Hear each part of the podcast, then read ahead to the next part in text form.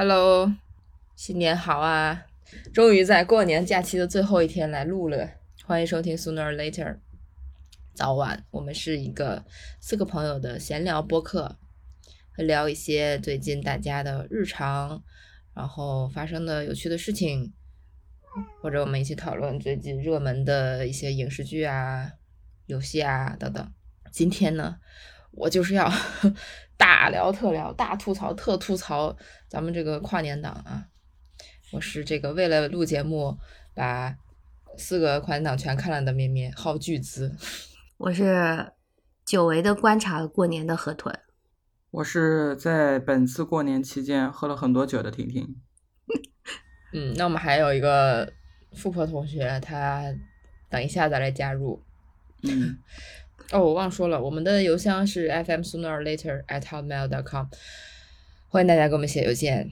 我们很久没有回复过了，等一下我们就对，来浅浅的回复一下。是我们这个本期有一个大致的 round down，就是 先聊一聊近况，随便聊一下，然后就回来信啊，然后再聊就是最近的分享、电影什么的，不然这个来信就嗯回不了了啊。因为我每次都话好多，讲好多。你们过年怎么样啊？我们等富婆回来再给大家更新一下她的这个身体状况啊。本来我想着说，富婆就是要从金字塔最下面开始说，但谁知道呢？人家在奔波于工作。那你们怎么样啊？我的过年就是用两个字来概括：无聊。猜到了，因为今年假期加上倒那个调休，算是嗯，蛮长的，觉得最长的一次了吧？，对对，感觉是我有史以来最没事儿干的一个假期。即使是看了四部电影，也只是花了两天的时间就看完了，剩下的时间都不知道怎么晃悠晃悠就过了。然后大家出去玩儿的出去玩，然后回老家的回老家。不过今年北京好像没有像往常一样变成空城，它变成了旅游城市嘛，大家都 疯狂的来旅游，就一些热门的地方我也不敢去。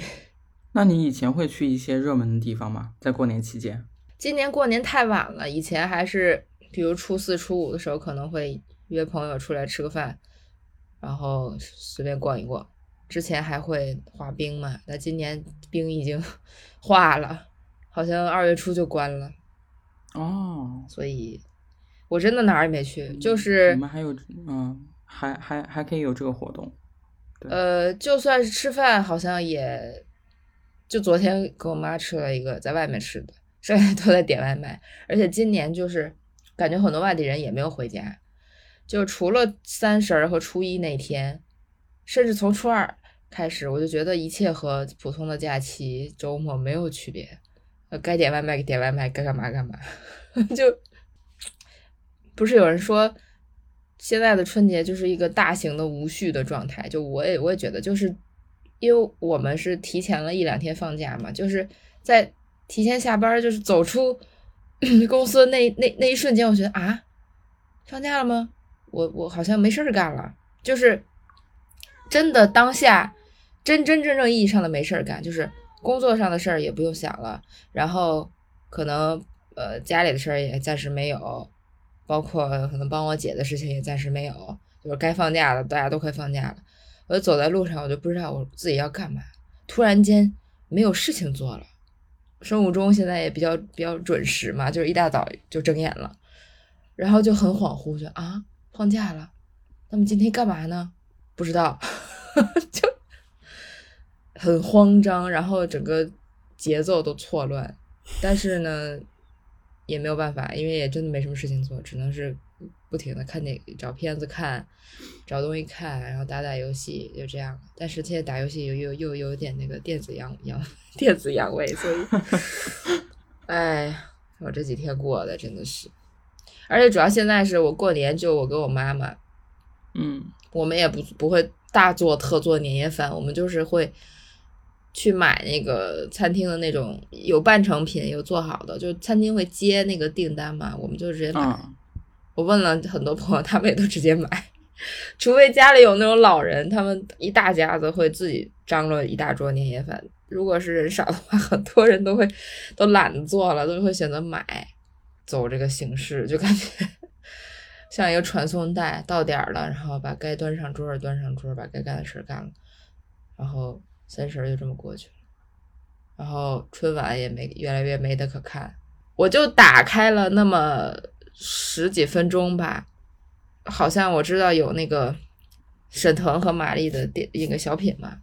是我唯一觉得可以稍微期待一下的，结果我打开看了之后，发现是什么东西，没头没尾的感觉，感觉好像很仓促，为了赶时间就下去了。然后紧接着就看到了今年春节的大热点，我拢共就看了两个节目，就看到了今年春节春节的大热点。我只能说大家还是太闲了，这一个春晚过去之后，整个春节大家全部在讨论这个事情，就是咱们的春山学啊。我表示无语，不想再不想对这些事情的过多的分析什么，反正大概就是这样。所以我能聊的也就是春节档的电影了。你们你们继续。我就是，其实大部分的状态就跟咪咪差不多嘛。就是我回家的时候，我感觉就是不像往年啊，南京的，就是往年我快要到就是写字楼的。大家放假的时候，就是外面的街道上已经很少很少人了。但是今年我感觉就是一点一点都没有少，还是还到处就是会有很多很多的人，很多很多的车。然后我们家的情况就是人会多一点嘛，就是大家在一起过年。我我这一辈的小孩们都长大了，但是剩下的就只有我。哦。啊 啊！因为因为就是跟我差不多大的都各自有家庭吧，然后就是还剩下一些比较小的，那那些比较小的，就是有的还未成年，或者是就是还在念书的一个状态，所以每次回家，我就像那种网络上啊，大家能看到的，就是回家以后在门口踢踢石头，或者是晒晒太阳。不结婚的小姨是吗？啊，对对，大概大概就 就是这种状态。我现在应该在在家里面人眼眼里还没有到那个不结婚的小姨或者是那个不结婚的姑姑那种状态，应该还算是就是我那个一直没有结婚的姐姐，就是就是这个状态。你的 cousin 们都已经成家了，对，嗯。看看我的 cousin 们吧，还在打篮球是吗？对，要么就像蔡依林，要么就在进 NBA。然后我觉得每天 每天在家里面啊，就是父母做好了饭，然后就是我妈就会喊吃饭，就每天基本上三餐都是这种状态。但是唯一的变化可能就是。嗯，往年不会喝这么多的酒，今年是真的太恐怖了。就是我感觉每一餐怎么都在喝酒，所以以至于喝到后面我都有点懵。为什么每一天只要吃饭就会端起那个酒杯？你就跟你爸妈喝啊？也不，就是家家里面人吃饭也会喝，然后有的时候偶尔我跟我爸在家里面的时候也会喝一点，就是真的不能这样子喝酒。嗯。真的，我这次过年还好，没有喝酒，没有怎么喝酒，只有除夕喝。我也没怎么喝，嗯，就感觉喝酒的心情都没了。我今年比较特别吧，就是久违的过了年。嗯，当然这是一个意外啦，就是护照的问题滞留在台湾了啊。然后护照的问题，我等一下有时间也会讲一下，有些抓嘛，所以我自己觉得有些尴尬吧，就不是那种。计划好的啊，什么安排好的嘛，就滞留那样子。再加上我自己没有很喜欢热闹，所以我算是呃连头带尾过年三天乐吧。然后更多的呢，我就是进行一些观察，就是也是感受到了浓郁的年味。就是过年有过年的快乐，但是我这次就是觉得说，我在想为什么春节显得那么快乐。那还不是因为它是一个最长的节日吗？就你看各种的调休，一定要给你调这么七天以上的假期，而且这个节日它还不像呃中秋或者是西方的什么圣诞节、感恩节那些节日，就是哪怕预热了两个月，但是一过就一天就没了。可是我们春节真的从除夕，然后大年初一、初二、初三，甚至你可以过到元宵节嘛，就拉的这么长，当然就是显得很快乐啦。可是呢？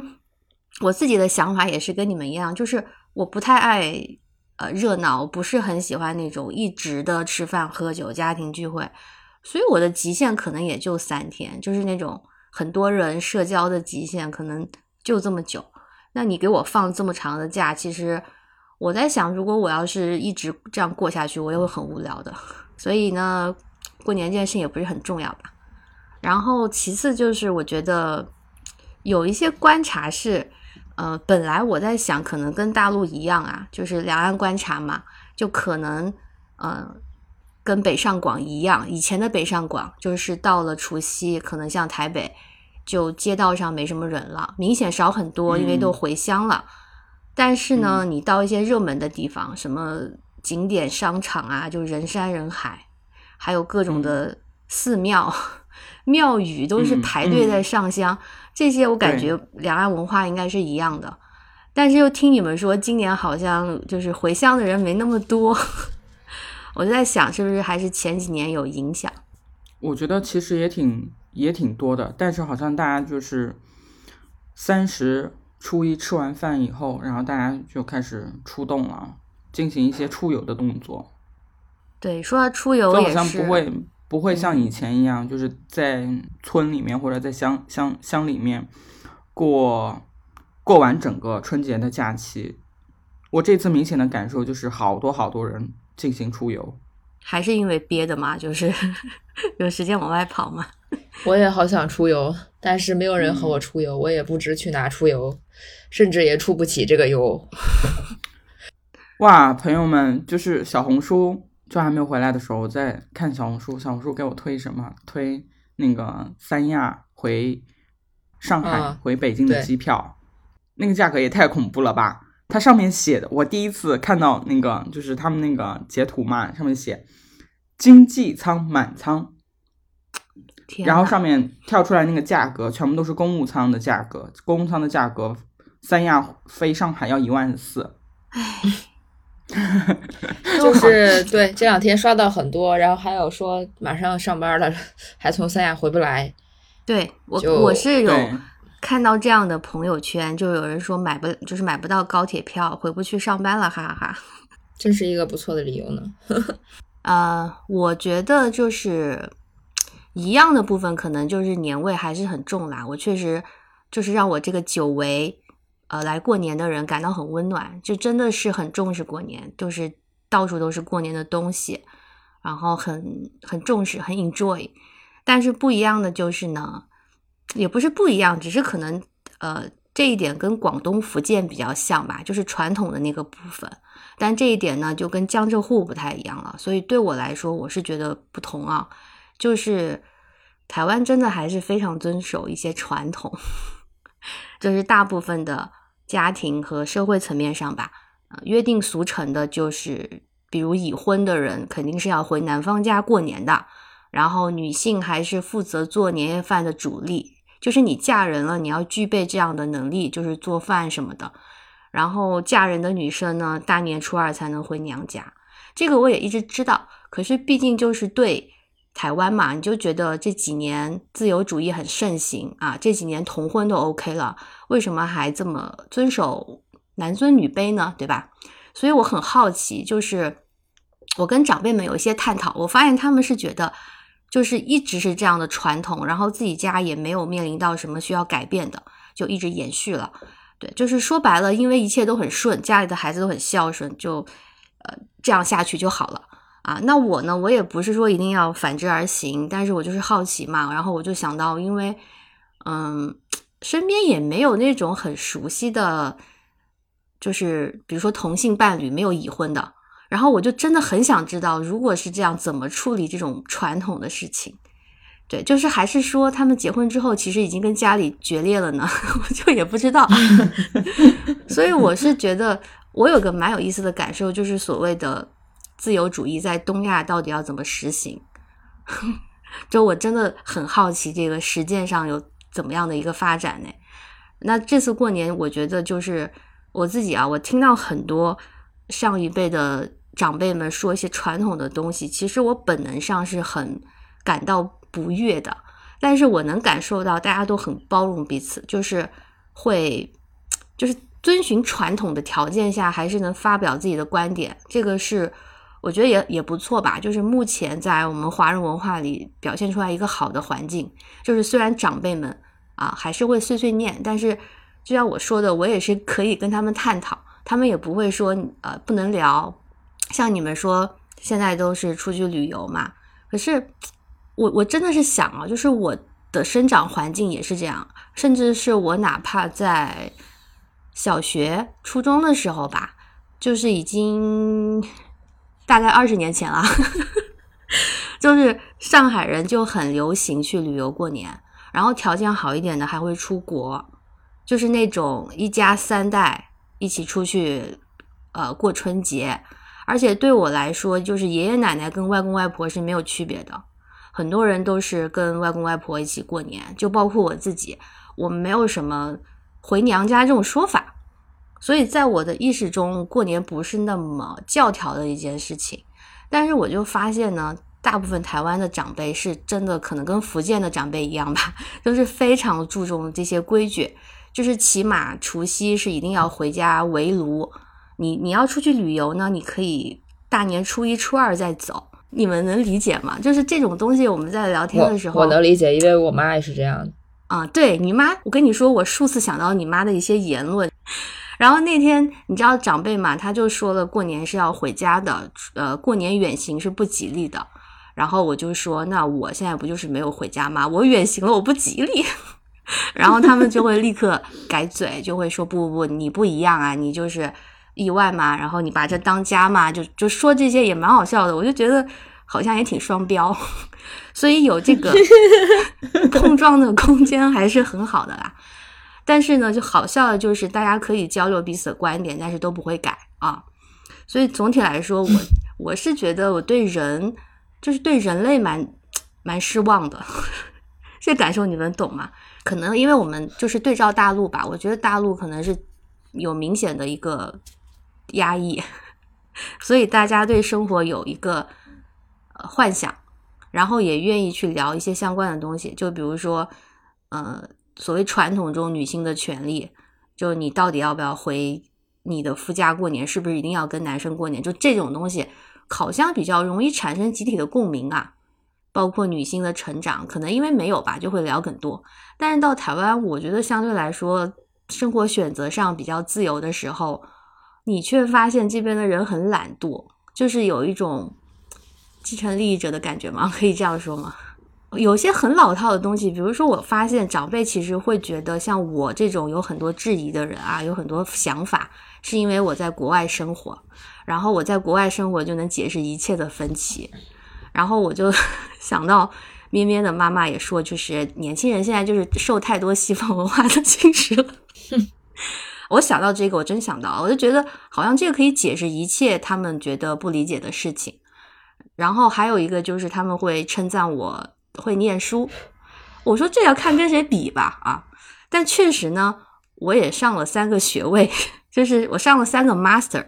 就前年我还在上学，但是我很诚实，我说我这个是为了升职加薪啊，我不是为了学习。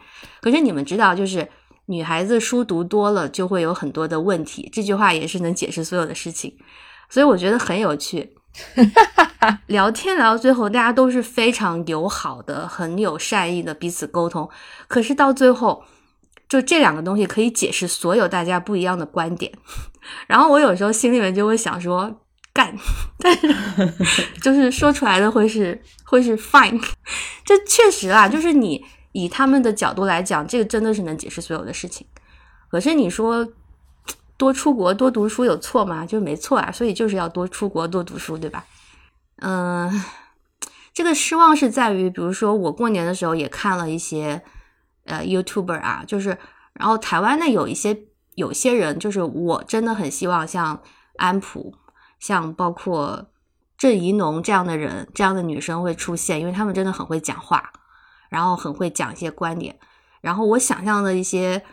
女性主义吧，就是真实的。你要感受到你作为一个女生在社会上的处境，不是说你自己的问题某一个问题解决了你就 OK 了，你就继续去服从这个社会，甚至投入这种男权社会，不是这样的。可是我不知道为什么我在台湾就会觉得，普遍上非常多认同的是娇妻文学。对，就这点，在过年的时候会。感受非常深，因为你就是会接触到很多的传统嘛。我以为你说你就是会接触到很多的娇妻。哦，那倒没有啦，就是也就是倒也没有，这感受吧，观察上了。嗯，还有一个事情就是，就当然这种这种有有这种碰撞，我觉得是好的，只是说问题摊下来了，我不知道怎么样会发展或解决。可是他们的这种呃开放性讨论还是很有松弛感吧。所以那天有一个，我觉得有一个两岸观察是非常明显的，就是大年初五那天不是情人节吗？然后我就发现台湾人啊，不管是不是在过这个节，但是都会提一下，就是会知道今天是情人节这件事情，并且会说。可是反观我的大陆朋友们，就是我看朋友圈那天哦，齐刷刷都在迎接财神呢。就是没有一个人提情人节，全部都在拜财神。然后我就觉得很有意思，就是台湾人就是他们还是可以在浪漫爱啦，就虽然是娇妻，但是还是可以浪漫爱。然后大陆人就已经水泥封心，就是只要搞钱，就这些也蛮好玩的。好吧，富婆现在回来了，正好你就跟大家更新一下你的身体近况啊，因为我们上次 说到你那个胆囊炎。身体情况，跟大家汇报一下：吃胆囊炎的药 会引发眼压高，眼压高了以后滴眼药水，滴那种降眼压的眼药水，然后又会整个眼睛充血，然后就跟兔子一样，就是那种红血丝。这不是我每天的状态吗？对，这就是我最近的近期的状态，就是你必须在两者当中选一个。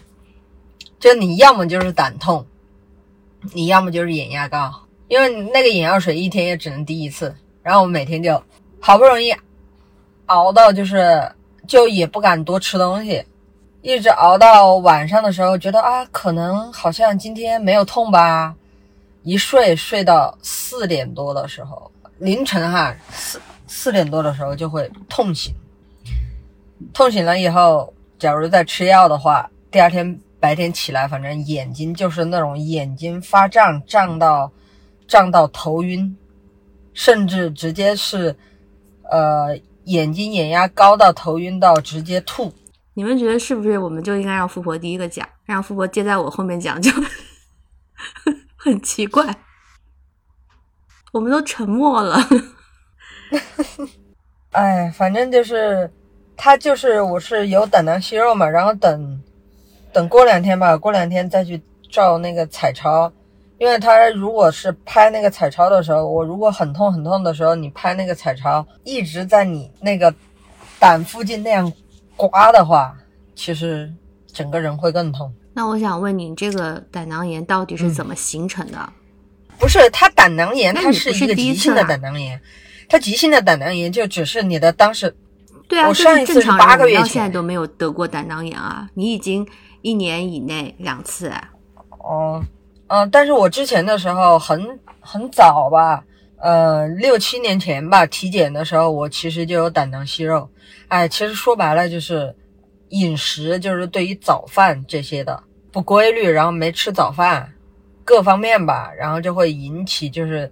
胆囊息肉或者是胆结石之类的，然后这个胆囊炎它就是急性胆囊炎，它就是在你身体机能下降的时候，然后你吃的东西又就包括就胆固醇太高了，然后它分泌不了，它消化不了，刺激到了各方面。当时痛的时候，我真的，你头痛，我感觉我如果没有止痛药，我都能够就是说。强行的忍过去，虽然头痛，对于我来说我也不愿意忍哈。但是那个胆痛真的，你忍不住，你在你就是特别是在睡觉的时候，你怎么怎么样，你都没有办法平静的睡。你头痛，你还可以强行的让自己睡，睡了以后睡醒了，其实也就好了。但那个你完全没有办法睡，就是痛到话都没有办法说的那种。唉，听得我们都沉默了。嗯，对他止痛，他也就是给你消炎，然后打针消炎，然后然后就直接给你呃用那种抗生素，然后消炎。所以你的问题还是就是胆固醇吃多了，是这样吗？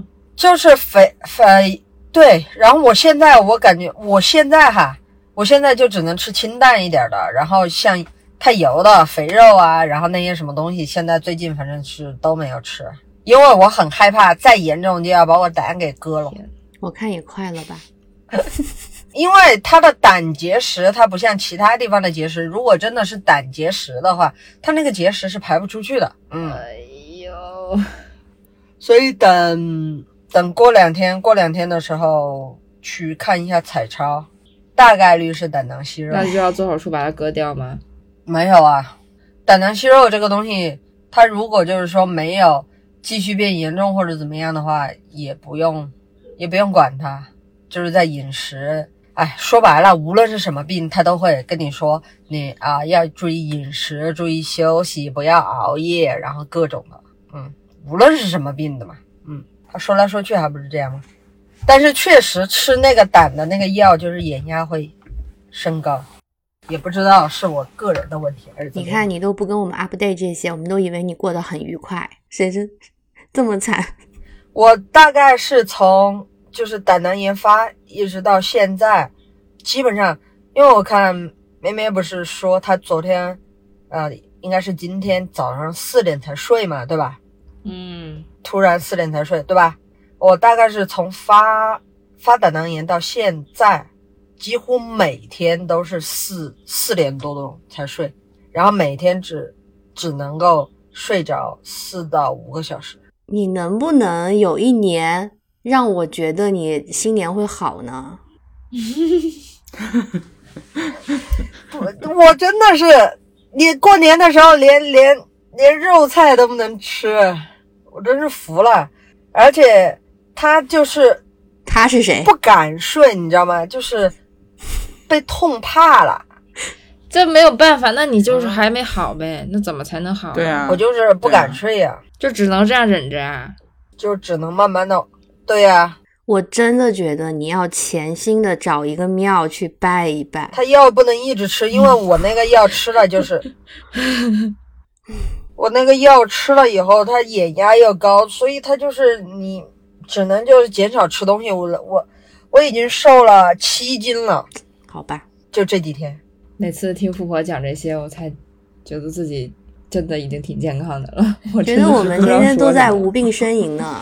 对呀、啊，我过年的时候，你们刚才讲到过年，我过年的时候我也很没啊，我已经买好了机票，然后那些东西全部都弄好了，天呐，结果结果碰到碰到武汉大雪，而且武汉的大雪，因为我必须是要坐飞机到武汉，然后我朋友到武汉来接我，但是就正好是我要回去的头一天开始下雪，我想下雪也没啥吧，结果给我发消息就是说，如果回去的话，就是多穿一点，会冷。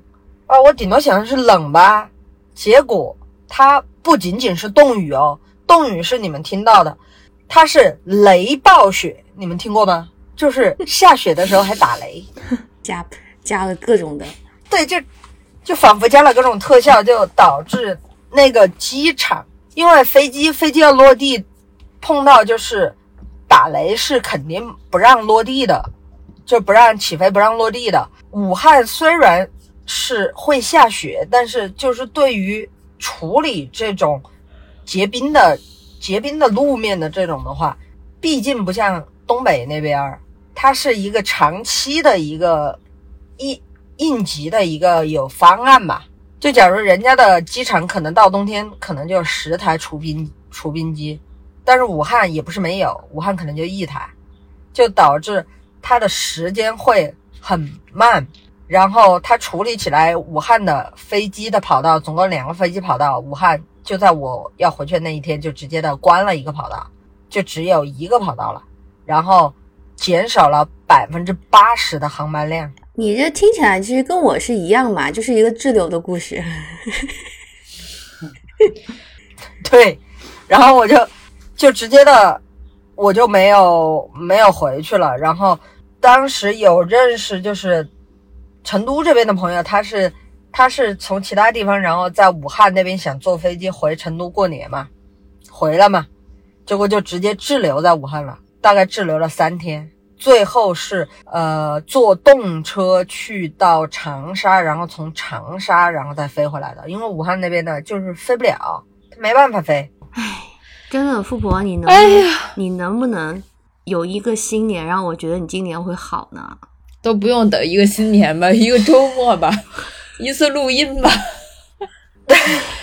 哎朋友，我对你的愿望真心的祝福。哎，但是真心的来祝福哎富婆身体健康，好吧？真的是遭罪，哎，真的，你看富婆每次说完，我就觉得我在无病呻吟啊。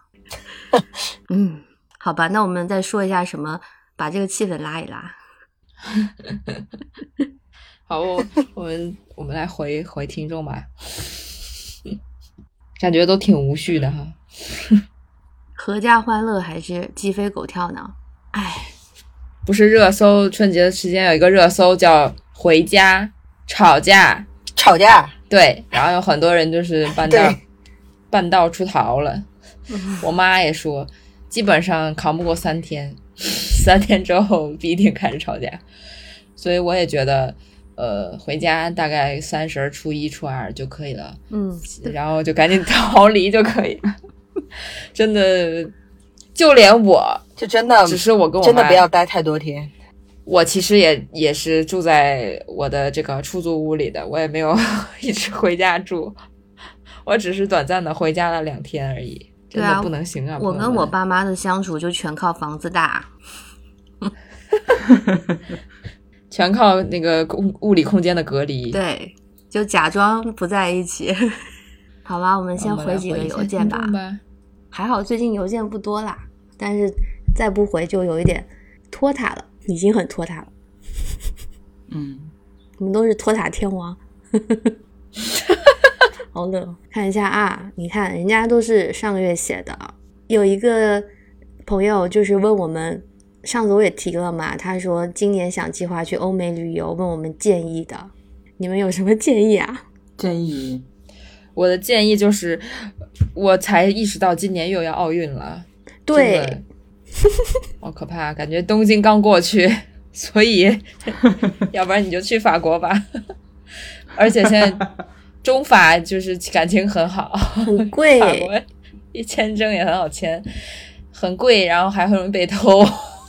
是啊，我像我上次说，我的建议就是欧美现在真的很贵，所以建议不要优先考虑。但是我的朋友他的理念就是说，呃，欧洲可以趁着现在能去赶紧去，谁知道之后会发生什么？感觉越发的混乱。那我们的角度有还是有些不一样的。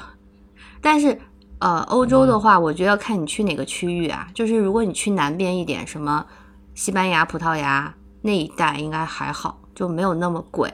但是老牌的欧洲国家，英法德、北欧就是贵的离谱，嗯，贵的跟美国一样。是，嗯，对，但本来北美跟欧洲一些国家就是全球生活成本最贵的嘛，再加上你刚刚也提了，今年还有奥运，是不是恍然隔世啊？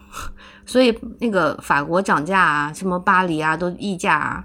我之前不还看那个奥运会门票嘛？还有欧洲杯，对啊，贵到离谱啊！就这些，唉，所以我建议就是好好存钱。那我们还是去东南亚，去东南亚吧。但东南亚真的脏乱差呢，还是去日本吧，还是去日本吧。也没有那么脏乱差吧？也有。那还那行吧。对，然后他说去北美旅游，我是不推荐你来美国，因为美国真的贵的离谱，我自己都不在美国国内玩，我觉得太贵了。哪里不贵的离谱呢？日本呢？泰国也不贵，但是泰国我我没有很喜欢这个国家，就是我觉得它还是太太太乱了。这是可以我？我不太喜欢泰国，还有一个蛮重要的原因就是交通很糟糕，就是哦我感觉是那是有点嗯吵。出门都我都我都没有办法选择选择什么交通，就是如果你要快的话，就只好坐他们那种摩托车，但是你就任人宰割，不然的话就是打出租车的话，就是要提前很久去打。他们现在也有也用有那个有软有软件，但是软件也很难打。它有软件啊，有打车软件啊。我觉得软件应该好点我。觉得软件也蛮难打的。我去泰国的时候，我用软件打车，因为我当时就先看了以后，然后就同时用了几个软件，然后就有一个软件的话，呃呃很便宜，而且叫的很快，就是有的时候你需要换一个车型。哦，是 Grab 吗？那那可能是我之前去的时候，就是只有只有只有那一个软件可用，然后我感觉就是虽然不太贵啊，就应该是跟国内打车的价格差不太多，但是我觉得有点难打，嗯，而且特别是晚上晚上的时候，现在挺好打的，然后要看你对要要看你用什么软件吧，因为用他们当地的软件的话，要稍微好一点。我是对泰国整个感官就是比较乱，就不不仅限于交通，所以嗯，好啦，但是能能出去玩还是挺好的啊，我也不挑了啊，不不说了，说了真的有些做作，还挑。那么我们什么时候出去玩呢，朋友们？等我的护照 哎，怎么样？要跳到我的护照的这个故事吗？可以啊。我护照现在真的办好，应该是三月底吧。唉一声叹息，来得及，我只能说来得及。简单讲一下吧，这个护照是开年非常荒谬的事情啊，插在这边讲一下。本来上次我提了我的护照丢了，但我还不想多说，因为我觉得丢了嘛。但是呢，后来事情就演变到一个素材啊，就是录音的素材，因为它变得非常的跌宕。离谱，这个过山车般的事件啊，就是我的护照一开始上个月底是丢了，就我我也说了丢了，具体怎么丢的呢？就是被人放在免税店商品的纸袋里，然后回家之后就跟那个纸袋一起当可回收垃圾扔掉了。然后当时呢，我就不得不接受这个事情，就是丢了。然后我是本来二月五号的飞机走，但是这样的话呢就来不及了，我就去办新的护照嘛。可是时间就非常久，然后那个办事处的人就说建议我联系收垃圾的公司，就是他说 如果能找到还是最好。我想说，我当然知道这件事，可是丢垃圾怎么可能那么容易找到呢？我就也没做什么期待。那几天反正听见垃圾车的声音，就是他那个歌声，我就会想追着跑，就是有一些 trauma，想问一下有没有我的护照。然后事情的反转就是，我接受这个事情的时候，那个弯弯不愧是弯弯啊，无奇不有，就真的出现一个垃圾公司给我打电话说护照找到了，说是因为他们呃垃圾分类嘛，然后那个纸袋子就是人人工捡的，就发现了里面有护照。然后你们知道当时我听到这个事情，我第一反应是什么吗？什么？就是我买机票，不，就是我想千万不要上社会新闻呐、天哪！因为前真的就前几个月，我真的看到一个社会新闻，台湾的是说有一个奶奶把装着钱的一个纸袋丢进垃圾桶，然后收走了，最后垃圾公司给他送回来了。所以我在想，那要是护照的话，不是一样能上新闻吗？我就有这个呃想法，但是还好啦，没有上新闻。但是就是我这件事情之后，我就预约了去拿这个护照。然后拿之前，我不就很高兴的跟你们说找回来了吗？就是内心要进行一个重建，就是我刚做好心理准备要滞留，但是又要走。然后结果呢，等到两天以后，我去拿护照回来，我发现这个护照不对劲了，因为我的外壳是套了一个那个保护的那个皮，所以外面看起来没有问题，但是打开我发现它就是泡水了，尤其是 最后一页，就是已经泡水泡烂了。啊，那我就有点无语，我就当时跟你们说，我也是大概有感觉，就是这样的情况呢。我如果硬要回美国，美国肯定让我进，但是台湾不会让我走，因为你出境要刷那个护照嘛，它不会识别的啊。然后但美国现在就是自由散漫，就是呃，入境是扫脸，就是他不会看你护照。当然，我是因为从美国嗯出来的，所以回去的时候扫脸对上，他不会看你护照的。然后我就问了那个办事处，怎么说？他就是有点官方的说法吧。他说，呃，理论上啊，literally，你这个情况肯定要办新的，因为损坏了嘛，就是泡水了要换新的。但是他说，如果你有紧急情况，也是可以走，那你就需要提供一些你的行程，就是比如说你你有紧急情况，对，就比如说他的紧急情况，其实只是说你，比如在这个地方你是旅游或者短期工作，你现在已经是最后两天了，然后饭店也退房了，你没有地方住，然后机票就是明天的，也不能退了。这样的话呢，他们会给海关打招呼，然后你在机场遇到问题，他们也会就是派人过来把你送出去。然后我就觉得，那我还是可以走嘛，因为毕竟你我滞留下来就过年嘛，就是很尴尬。然后我当时就想，那就买机票，就跟他们说我明天就要走之类的。就是他们要真的要提供你的什么饭店住宿 行程单，我说我没有那个东西。然后我就觉得太麻烦了，不符合他们要求，所以我又去问我说，那我现在就是要怎么样办一个证件？然后他们就说是这样的，就是你现在办证件，但是他们明天就放假了。啊，所以就是要过年之后才来。我说什么东西？你们怎么也放假呢？怎么可以放春节的假期呢？然后他们就是要放春节假期，然后我就听，那就是说我现在就去申请办也来不及，就是他们要等放假之后才处理嘛，对。但是他们可以明天不是明天，后天我会去办一个临时的旅旅行证，因为新的护照要六六个礼拜。不能像小红书那样，他问你，你惊讶，什么什么？那个口诀？他问就是他问你，你不知，他翻开你惊讶，就是啊，我根本不知道我的护照已经烂掉了。也可以啊、我说那种就是因为情况他，他外表就是看起来是没事的嘛。对，就那种情况也是一种紧急闯关吧，就是你不想冒这个险嘛。因为小红书有一，我经常刷到，就是什么护照被孩子拿笔画了两道儿，什么脏了一块，对，或者是被狗咬了 能不能，能不能用是吧？然后热评第一永远都是，永远都是这个。在我后面那个排排队的一个叔叔阿姨，他们的目测应该是五六十岁这个样子，然后他们两两个人的护照全部被小孩画了，然后那个 直机的航空公司的那个柜那个女生就跟他就跟他们说，这个你可能就是过不了海关，然后他说我不知道，我不知道，我不知道，这有人实践是吗？然后失败了是吗？真的就是小孩画的，而且画了好多页，你这个情况是从国内出去啊，对吧？嗯，那这个、嗯你知道这个疑问就是说，你到了国外的话，他也可能不让你入境啊，对，所以你不能实践。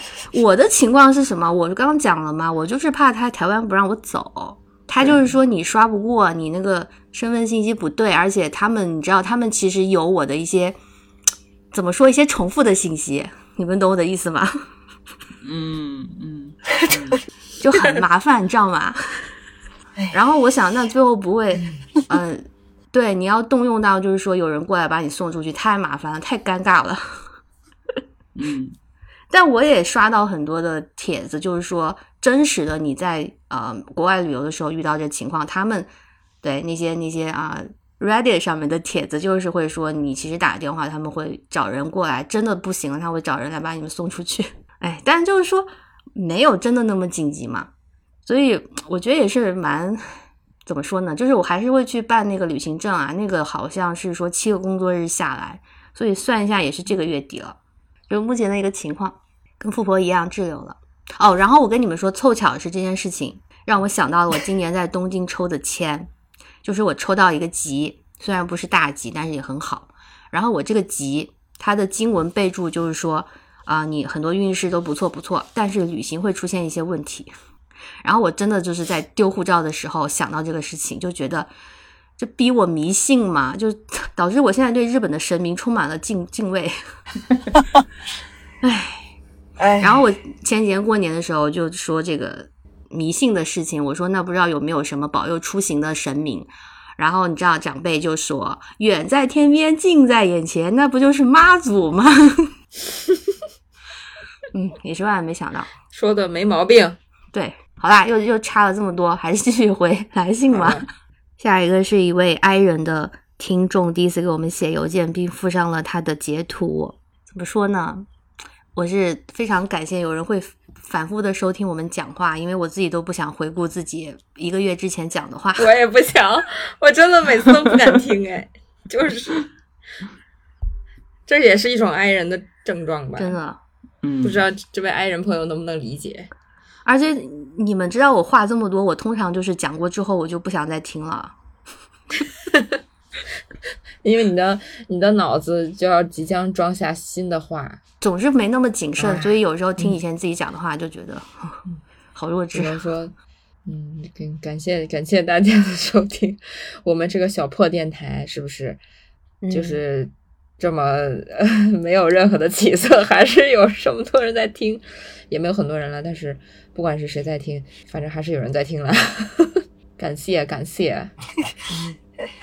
你们俩也说点嘛。富婆说：“求求大家，能不能为我的这个健康给给祈祷一下？”这我有点有点后悔，没有没有祈祷一下神明。哦，我觉得你你觉得很有效天录完了，你就应该去祈祷一下。哎，一声叹息。哎呀，请了请了财神，请了财神啊，那没用财神。你光请财神不行！你请了财神，完了钱请来了，全都花在看病上也不行啊。哎呀，我从小就这样，我我爸就说我跟我跟你有什么有什么就是磁场不对，你知道吧？就是我爸小时候就说，他但凡是刚赚了一点钱，我就开始大病一场。你跟地球的磁场不对，嗯，我感觉是是。三体人吗？嗯，三体人到地球上过这么惨，不应该啊好像也。没什么威胁了哈。对，水土不服是吧？水土不服，水土不，服。然后再有一个长邮件啦，就是好长，掏心掏肺的跟我们说了一些处境，然后他也是在美国，他就说到个人奋斗上的一些压力和辛酸嘛，然后就是独居生活呀，然后哦，他也是个北京人呐、然后就说，嗯、听咩咩说到一些上班通行的北京地理的话题，会觉得很熟悉又陌生。嗯，他就是有很多问题，我想总结一下是什么呢？就是想听听我的海外生活的经历，希望我不吝啬分享一些，还是就是想听大家的感悟和鸡汤。那我推荐这位北京朋友一部电影，叫《白塔之光》，你可以看一下，嗯可能会看到落泪，因为我昨天听展开讲讲的二零二三年的这个大年终大总结，我没听完啊，但我听到那个他们讲《白塔之光》这个电影里面有一幕，就是这些已经成长为中年男中不是中年中年人的一群老友在酒吧喝喝酒，跟远方在国外的朋友们视频，打着视频唱《北京欢迎你》，然后唱着唱着就哭了。我我只能说我我当时也是有点，虽然我没有那么大年纪，但也是经历了这一切，就是也挺想哭的。没有让这位朋友悲伤的意思，就是可以看一下。你增添了他的有一种悲伤。你你你确定没有让他悲伤吗？那是，总之我觉得是部好片子啦，就是只是单纯的推荐一下，嗯，好，因为我也给不了什么，呃不，我也没在美国生活过，在也给不了这个这个这一些这方面的建议，这方面只能让河豚来讲了。哎呀，我也没什么随便的建议啊，就是我觉得其实要安慰人的好方法，真的就是比比惨，就是讲自己的苦嘛。所以我我可以分享我的经历，但是我不能说我苦，因为我要这样说的话，我太做作了。那我觉得其实，嗯，就是这个朋友也是一样啦，就是如果你是，嗯，他因为他说他是目标想在国外定居，那你有这个明确的目标，其实你现在已经做到一半了吧？就跟很多你你已经你已经超越了我们，超越了本群百分之七十五的人。就是真的呀，跟很多有这个想法没有办法出去上学的人比，你已经就不算苦了嘛。所以我是觉得不能给你什么随便的建议啦，嗯，但就是你也说需要建议，可能是因为孤独啊。那我就觉得，就像前前阵子吧，我跟婷婷就有几期播客都会就讲一个观点，就是我们可能要好好处理一些自身的努力和认命之间的平衡吧，就是心态上的一个建议啊。你你还是要努力，但是嗯，最后结果怎么样，可能不是那么那么的顺利，但是你要接受，就是这个平衡很难啦。我自己现在都没有处理的很好啊，但是要有这个心态，你就做好心理准备，可能以后就是会想开一点。然后，如果是自己想象的那个结果，那不是更好吗？你说背井离乡这个方面，我还是非常有发言权的，甚至我就是可以卖惨，因为我觉得现在我接受这个这个宿命了啦。就是虽然有时候我们，你像我，就是好像每天很多故事啊，聊天的时候可以说河豚看世界啊，就是到处闯南走北，哎，走南闯北是吧？但是我我我觉接受一个宿命，就是好像我真的，嗯，大概过几年吧，我就会跟一群人完全的物理上分开，就是这个样子，从小到大就是这个样子，导致我目前为止真的就是只有家人是会物理上在一起的，但是没有血缘关系的，从小到大认识的朋友，我的包括我的发小、同学，然后包括你们，都是一些呃很远的人，就不在身边的。然后我现在就觉得命运了吧，就是这个事情对我来讲呢，每当我认识一些人，生活中认识的，跟谁关系好一点的时候，不久之后就会物理上分开，或者就是说现在天天能在我身边的人，一些什么同事之类的，我跟他就是聊不来，就是不会进入到朋友那个关系，所以我有点 trauma 啦，我觉得就是命运吧。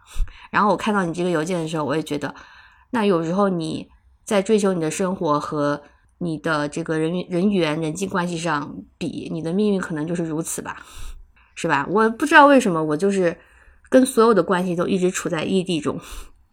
然后我也想过，就是他他说，因为他是北京人嘛，他有时候看见咩咩，会觉得咩咩这样的生活，就是身边的圈子一定很稳定、很熟悉。他有时候会想，就是回国会不会这样？然后我觉得我也想过这个事情，但是。可能就是有不一样的快乐，但是咩咩肯定也有他的瓶颈，对不对？就不会两全吧？那可太有瓶颈了。是啊，家家有本难念的经吧？对，就你、嗯你你有时候看见别人快乐的一面，但是肯定也有难过的一面嘛。那你们还有什么说的？没有，气氛突然有些哀伤啊。哎，但这个也是长大必须要面对的东西嘛。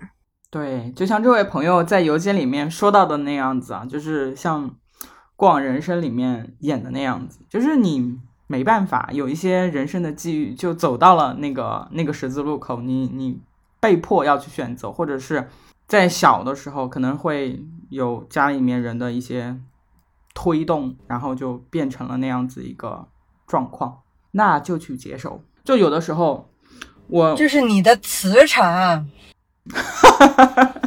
接受就行了。富婆的磁场，就我身边也有也也有一些朋友，就是他们固定的生活在自己的家乡，平时就会跟自己的发小或者是同学、从小长大的朋友一起聚在一起玩一玩。有的时候我会有一点点羡慕这样子的情况，因为我我也没有，我从小就是我爸因为工作的问工作调动的原因嘛，就是去了一些地方。后来我我也就习惯了，就是我我我也不去找，也不去回头去看那些事情或者是那些同学，因为好像大家就是分隔了一段时间以后，你的思想就会发生变化，就不是不是那个那那个在一起时候的那种状态了。所以，即便是回头找到了以前玩的很好的朋友同学，可能也会打破你对他们的那种美好的想象。嗯、网络很重要，就如果你想保持联系，真的，我真的是靠网络的这个 保持跟大家的联系活着的啊，呃没办法，我认命了。对啊，所以所以我觉得就是活在当下，以及人可能真的不能太频繁的回头看。其实我就一直在本地，但我也没有从小一起玩到大的朋友，也都是 就走散了呀。只是我现在的朋友都是网友啊。也是网络很重要，是吗？所以网络一线牵。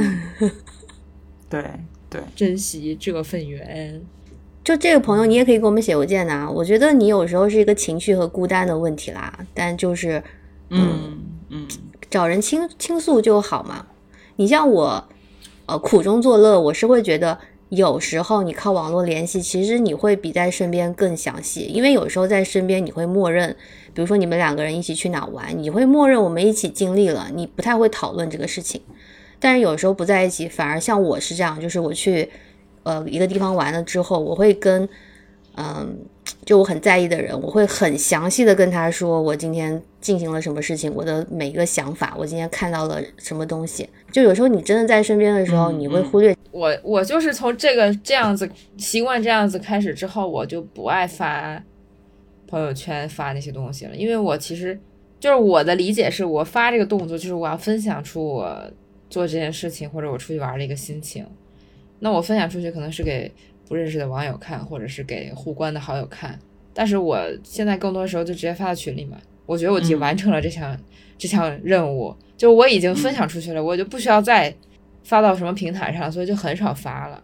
但并不是说不想分享。其实说白了，就是以前可能分享出去的话，想跟一些不太不太熟悉，或者是有一些陌生的朋友们讲一下我进行了这个动作。但对是现在可能就是会想跟比较亲近的人分享一下我做了这个事情，然后我有怎样的一个感受。哎呀，你们说的都太好了。以前其实就是年纪小，想找存在感，在网上 发发东西。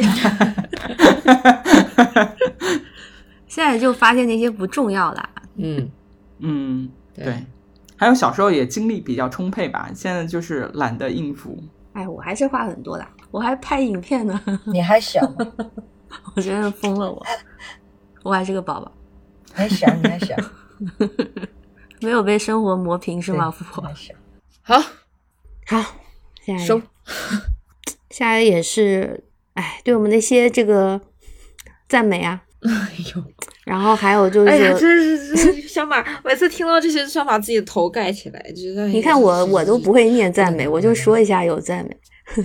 嗯，就是嗯嗯嗯，扭捏，扭捏，谢谢。就分享他的中年焦虑，到了年底就会很沮丧，然后冬天就会心情不好。哎，大家都一样啦，真是。我觉得不能叫不能叫摆烂，就是一种 是爱咋咋地吧。我每天就是这么过了，求那些也没有用的一种心态。但同时呢，其实也没有什么盼头。我反正目前二零二四为止，目前还没有找到什么大的盼头，只能是小的盼头，比如说抢到了八十块钱茶馆的 门票这种事情好吧，我觉得也就这些邮件可以回答。啊。赞美的好吧，就我不说了。迫不及待要大型吐槽我的这个过过年档，这个是不是只有我看了？然后婷婷看了一个一一部，嗯，我看了一部。富婆也没看吧？我还没看《红毯先生》，就又有什么换档啥玩意儿？真的是我昨天晚上看到。我只能说这个片子真的是很搞笑，我都不知道该怎么夸他了。他就是自己演的，自己演自己，只能说。哎春节档其实有五部，然后呢，有一部是那个之前叫拍那些什么什么绝症三部曲的那个导演的新作，就是他之前拍了《肿瘤君》，然后又拍了《小红花》，然后现在是叫《我们一起摇太阳》。我是本来没打算看的，然后也是绝症嘛。对，我是没打算看的，但是因为我很快就看完了前面四部吧，我想说那要不是把这也看了吧，因为它其实口碑还可以，只是我他确实我也认为他不适合在春节档上，因为他肯定会哭嘛，就绝症嘛。嗯，我刚刚做做好这个准备，哎，人家撤档了，就他们自己也觉得，呃，不适合在春节上，就是改了，改到改到三月了。好，这个先先先放下不说。那么从第一部，从我看的第一部先说起。我第一部跟婷婷，就是我们俩都看了《第二十条》，就是张艺谋的这个片子。我呢，就是看之前大概知道是讲什么事情，然后对他的感官就是怎么怎么这么多艺人，就是他好像就是这是他的一个宣传的手段嘛，就是有很多很多艺人，呃，背景背景板一个镜头的背景里随便瞪出一个人都 都是个角，都是个角色，都是个角儿。然后他讲的是刑法第二十条，讲正当防卫嘛，我以为啊，他是要讲这条法的一个立法的，或者是中间的一些什么曲折的过程，但是它其实讲的是释法，对吧？我我这么说是对的吗？就是解释这个法，嗯，然后通过一些案件，就是强化强化这条法律，它到底是该怎么怎么去去解释。但是我看完之后呢，呃，觉得跟我的 想象，呃，完全不一样，完全不是我想象的那回事儿。我一开始不太能理解，但是现在我我我能理解了，就是因为他要在春节上，我不知道他拍这个片子的时候就定好是春节档还是怎么样。但他们像张艺谋这么出片量这么高，我觉得他可能档期就是都是排好的，他拍的时候可能就是。应该就是定好是春节上，所以他整个这个片子的氛围非常的搞笑，我可以这么说吗？就是他就是在电影里面夹杂了好几个小品的那种感觉。对，就是一个超长版的，就我我辣评它就是一个超长版的春节晚会小品，因为他一开始前期的宣传一直拿呃一人多和呃赵丽颖嗯宣传。对对，赵丽颖，我对赵丽颖没有任何意见。我是说，我以为赵丽颖是这部戏的主角，我以为她是就是这个哦电影是讲一个案子，然后她是那个案子的角色。确实，结果不是吗？确实她是这个案子的角色，但这个 片子的女主不是她，这片子的女主是玛丽。就是她，我在看之前我都不知道这片子的女主是玛丽。其实她是讲的是雷佳音和玛丽和他的他们的儿子的这个家庭，就是雷佳音是一个检察官。然后玛丽是一个家庭主妇，然后还有他儿子要高考的一个高中生的一个自己家庭的问题和检察官接的案子的问题，把它揉在一起，都是跟第二十条正当防卫有关的这么一个故事。但是我没想到，他整个电影大概花了三分之二的篇幅在吵架上，就是在夫妻两口子吵架的那种，对，就是玛丽和沈腾的小品，在电大荧幕上，然后就这样家长里短的斗嘴吵架。夹杂了一些哭笑不得又搞笑的戏份，以至于他是是有些情节挺好笑的，但是以至于后面我觉得他稍微有点吵了，就是有一种呃，我很很多时候不不太想看一些国内的电视剧，就是因为我不想看这些家长里短、儿女情长的事情，嗯结果他把它搬到了电影里，然后然后赵丽颖那个角色是因为她是一个受害人。就不是受害人吧，当事人的妻子，然后是一个，我、哦、这算剧透吗？应该不算吧。他演一个聋哑人，所以他可能这个角色对他本身来说是一个突破，然后演的也还、嗯、还不错，所以就一直被拿出来宣传。但是整个片子给我一种感觉，就是前可能前三分之二一直在吵吵吵、斗嘴斗嘴斗嘴，突然在最后十十分钟，呃，就是雷佳音这个这个检察官在一个听证会上。用一段纯台词，对，然后去说服大家。他只是在听证会上，对非常激动的阐述了一段话，然后就说服了大家，把这个案子改判了。我觉得啊，因为刚开始他说的时候，那个听证会上的人去反对他的点，其实都是你可想而知嘛，你可想而知会反对的点，你还等着他怎么说服他们呢？结果就是用一些情感情感性的话，然后就煽煽动性的话，然后他们就突然改变了想法，然后就感动了，然后就全体起立鼓掌，就好，然后这个片子就结束了。我就想说啊，那之前那么多就是按他们的解释，那么多误判的案子，最后怎么样了呢？就也没个解释啊，也没个结果，就有点仓促吧。所以我感觉像是一个大型的。正能量春节小品也不管什么细节，反正就是对看个乐呵，稀里糊涂就过去了。就是在雷佳音做这个听证会之前呢，就是那些正当防卫的案子都是谁受伤重，然后那个谁谁就有理，然后打人的那个那那一方就会被判刑。入狱、嗯、受接受法律的制裁，故意伤害。故意杀人什么的，所以就是经过那个听证会之后，然后就把这条第二十条的这个又进行了一些阐释吧，所以就是后面变成判这一类案子的时候，正当防卫这一类案子的时候，就是会看那个事情来进行定性，然后不会像之前一样，就是哪怕你是正正当防卫，然后也也也会判你就是寻衅滋事或者是这个恶意恶意伤人这种情况。然后我就觉得嗯我，我我一直在看，我在看电影的时候一直在想，这个后面是不是要进行一些复杂的，就是演绎，就是这个东西到底要怎么司法运作，或者是司法进行一些司严密的、精密的这些斗争，或者争，一个有一个什么契机，对，然后才突然让让这个最我觉高得这个东西可能是要把这个东西演对演出来，最高法院或者是那个人大这样子，然后通过一系列的修正，然后怎么怎么样，结 对吧结果就就 啥也没有，就是一个听证会，然后那个听证会有有也。我觉得是有点假模假式的，什么律师代表，什么什么这个代表那个代表，嗯然后还有一些领导坐在下面听，听完了以后，领导就鼓掌，然后大家就把这个东西通过了。通过了以后，结果也没有拍出来怎么样哦，他是用文字表示出来的，就是嗯这个案子怎么了，然后如何如何对，是在大屏幕上面打打字，然后就结束了。就我以为它会是一个非常严肃的正片，结果它是一个，对所以他只是想拍小品。就是一个家常，有给我这种感觉，对，给我这种感觉，以至于我觉得赵丽颖这个角色她悲惨的经历都有点跟这个这个剧情这个这个气质格格不入。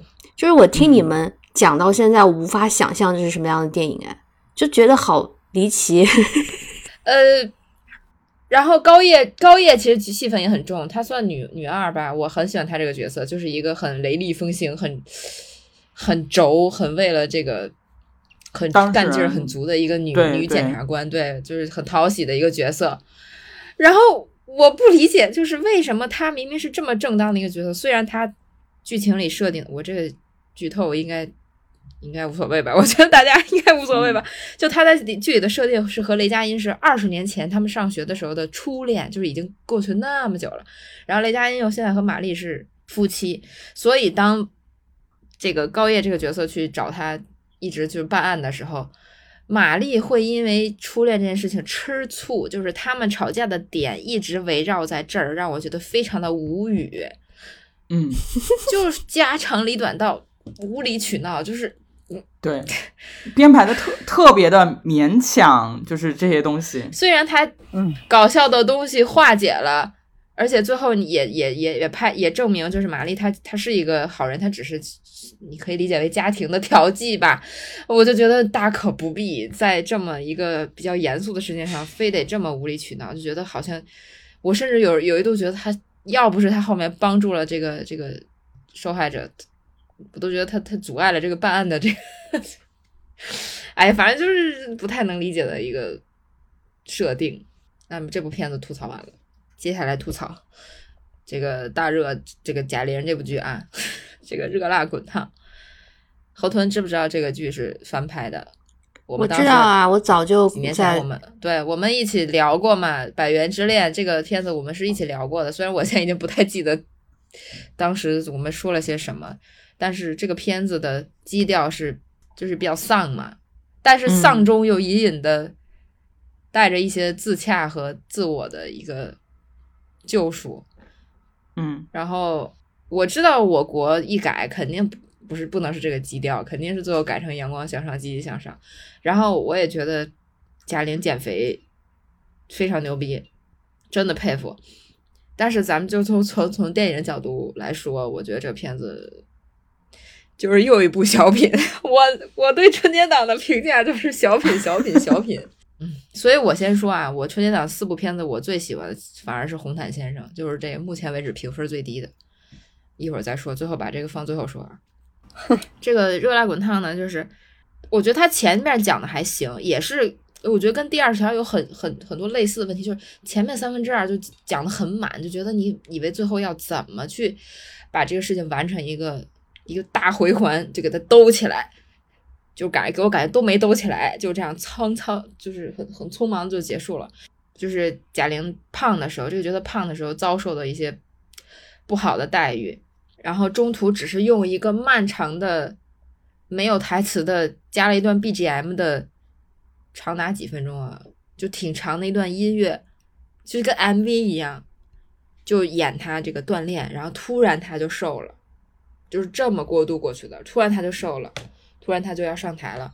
嗯，反正 这个后面的转变让我觉得，就是我觉得这个片子重点就是应该拍他，你要拿减肥当宣传点，你就要拍你在减肥这个过程中，你你怎么克服的各种困难。但是他的点放在了我前面遭遇了这么多痛苦，这么多被欺负，我只是突然一咬牙，然后一个长安 V，我就练成了一个崭新的自己。我甚至看的时候，我一直在想。啊，那他那房租怎么交的呀？他那课时费怎么交的呀？就 我一直在想，这这这就现实嘛？就是觉得啊，给我给我这种很很有点莫名其妙的感觉。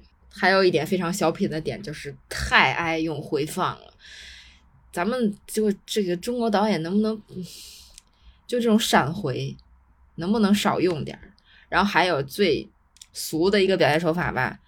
就是走过一面带反光的镜子，镜子里有反光，有那个或者开着车，然后车那个对面有以前的自己，然后跟以前的自己 微笑打招呼，加油鼓励，然后就 给自己。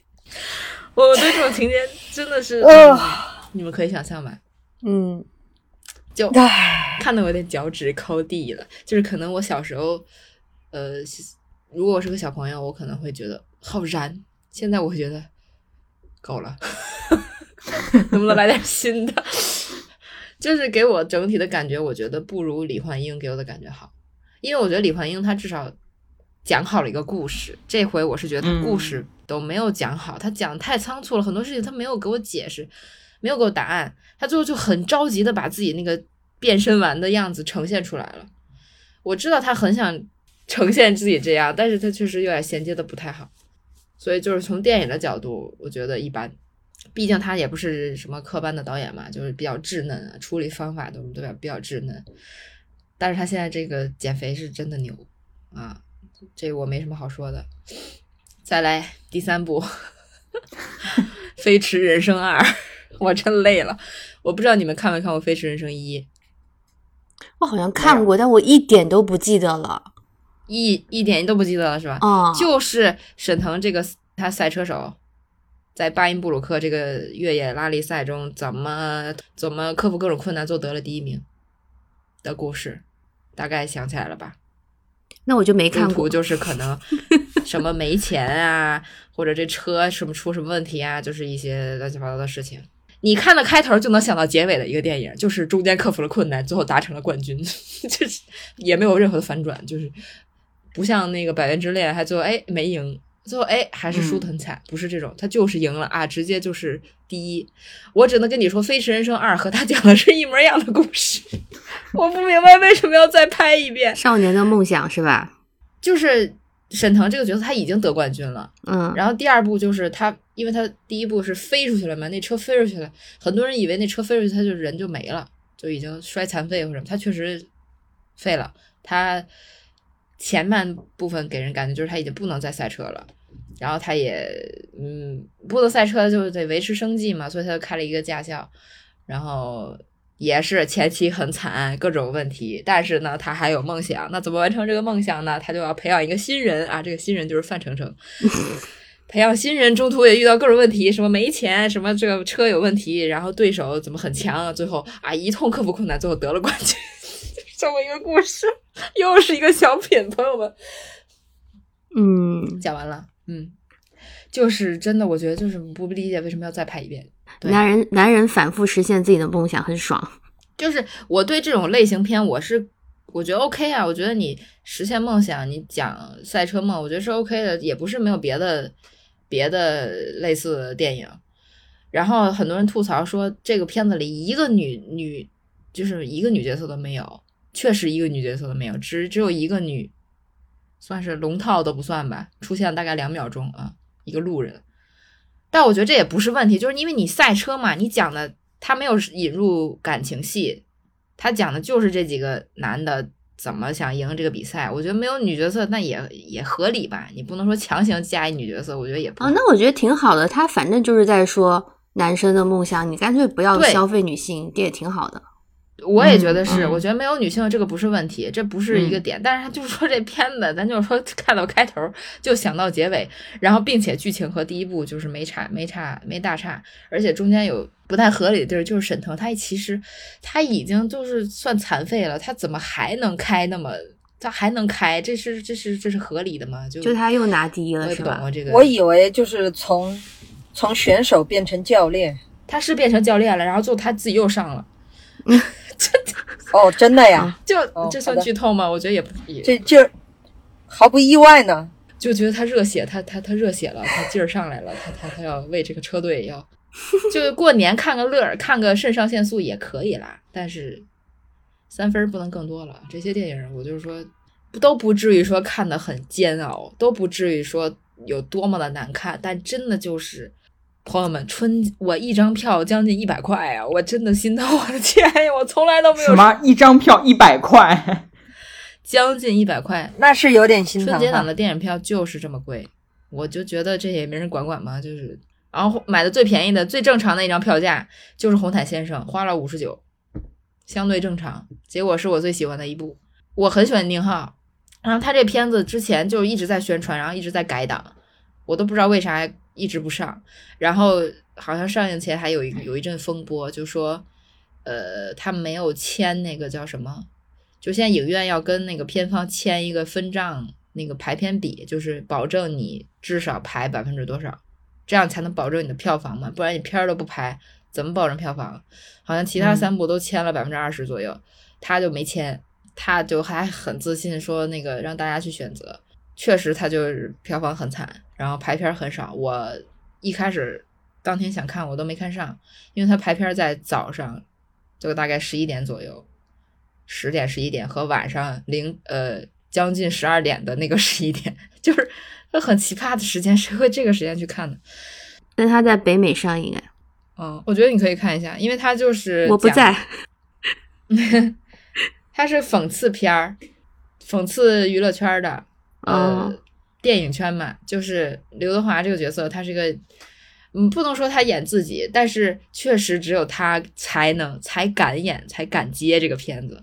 嗯就是我觉得是一种讽刺，也是一种自嘲。同时呢，他现在这个片子因为票房不佳嘛，又撤档了。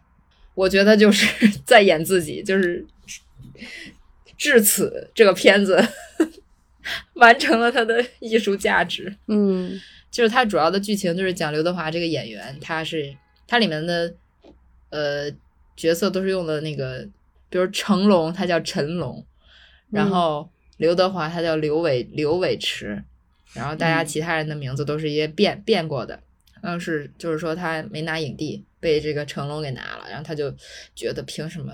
就是内心暗暗较劲，就凭什么我比他差吗？凭什么他能拿影帝，我不能拿影帝？就因为他演了一个什么所谓的国外的电影节喜欢的片子啊，所以他也暗暗较劲，他也觉得自己需要这么一部片子为自己加持。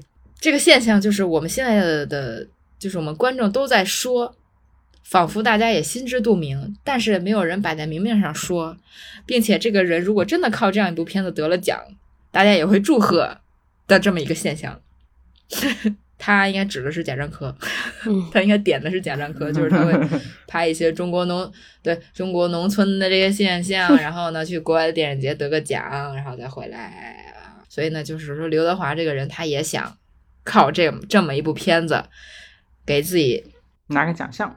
对，然后他就想办法和这个导演，导演也是导演宁浩本人亲自出演，就亲他叫林浩啊，他们就怎么勾兑起这么一个片子？最后呢，刘德华说，就他全片的这个形象就是我是一个好演员，我很敬业，我要认真的演戏啊，我要去拍农民的话，我要去体验农村的生活啊，所以他就真的去体验农村生活，但是呢，发现生殖隔离吧，就是他觉得自己很认真的在体验，然后农民也觉得啊，大明星来了，然后我们要好好招待，就是双方就是整个电影的气氛非常的微妙，就在一种极度客气。我好久没用客气这个词了。他们他，我觉得他真的是完美的诠释了什么叫客气，就是你认为你为自己感动，对方也觉得啊，我们被这个电影明星这个看上眼了，我们这个合作真是完美呀。最后搞得鸡飞狗跳，然后呢，他又因为自己这个想尽办法在大众面前表现的敬业，而阴差阳错的搞出了一些公关事件。然后公关事件呢，其实他他其实挺委屈的，他在他这个艺人的这个这个阶层的这个世界里，他是已经理解不了下面那些阶层的人的生活的。他虽然很努力的想去接触、想去了解、想去把它演好，但是他就是已经生殖隔离了。他他觉得什么事情都可以用钱解决呀，然后有有团队解决啊，有就是然后呢，出了公关事件之后呢。大家想为他解决，他不理解，他觉得我要做一个诚实的人，我我我我要说实话，我要说出真相啊。然后他的团队就说：“你不能说真相，你不知道现在互联网怎么怎么样，就把现在互联网的这个现状又大型的吐槽和讽刺了一番。吐槽啊，我就觉得哎，真的太点了，就 非常的点，非常的现实，但是你又觉得仿佛每个人又没错。婷婷也看了。我了解了一下，就是每个人在每个人的岗位上都做着自己认为自己对的事情，每个人又都很委屈。那到那么到底是谁的问题呢？我觉得很有意思。我觉得这是春节档我唯一不愿意称为电影的电影。我本来是想去看这个的，然后也是跟咩咩刚刚说的一样啊，就是没有没有合适的时间，好像。我那天晚上去看电影的时候，《红毯先生》已经当日场次已经播放结束了。那那会儿也不算也不算特别晚吧，大概晚上十点、十点、九点多这个样子。你想九点多在春节大家都放假的时候，居然没有排片了，所以可想而知它的排片量非常少。它会再上吗？会，他改档了。哦。然后最搞笑的就是这片子，它它里面就是导演也自己出演嘛。然后里面就有跟投资方的各种掰扯，也就是不能算内幕吧，就是也是那种大家都知道，但是又没人讲，但是他又把它演出来的那么一个很诡异的一个一个氛围啊。